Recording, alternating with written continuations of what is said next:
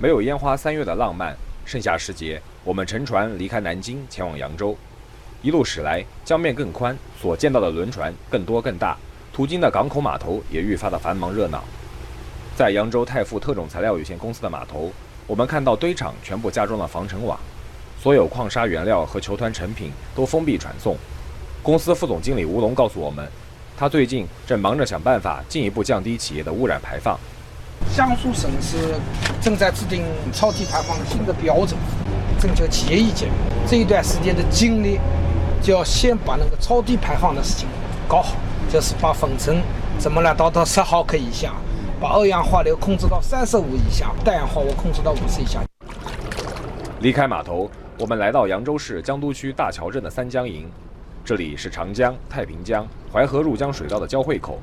大桥镇副镇长朱仁武告诉我们。发达的水系让这里一度码头林立，小企业众多。随着扬州市启动产业转型工程，铁腕治理沿江生态环境，镇里忍痛关停了七家化工企业、七家砖瓦企业、十九家养殖场和九个非法砂石码头。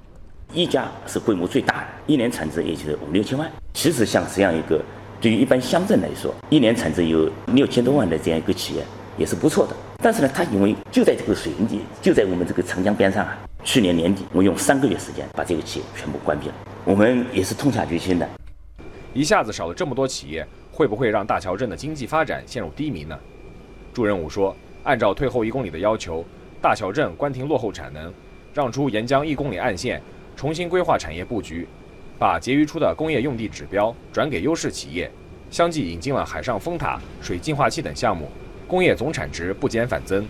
今年到五月份，我们开票销售和税收两个指标呢，分别的与去年同期相比，分别增长百分之四十三和百分之三十九。离开三江营，在隔着扬州城的另一端，长江下游北岸唯一主城区依江而建的县级城市仪征，同样在谋求转型升级。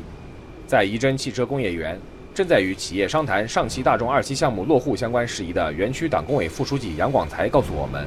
他们如今正在清理园区内低效用地的企业，转换招商模式，腾笼换鸟。工业集中区里面有蕴含着一批像这样过去叫低效利用土地的一些企业，你不可能无休止的在摊大饼似的在发展。所以我们抓住高质量发展这个契机，倒逼我们要转型。我节约下来的土地，我可以用于招的更优质的企业来落户。从过去的招商引资，什么企业都要，到了招商选资，像优质的企业、贡献率高的企业，鼓励他来落户。我把我有限的资源发挥最大的效益。杨广才告诉我们，他最近专程去了浙江考察学习开发园区以母军论英雄的改革，回来以后感触很大，和同事们一商量，准备先做个调研，看看能否制定相关政策，进一步深化园区转型发展。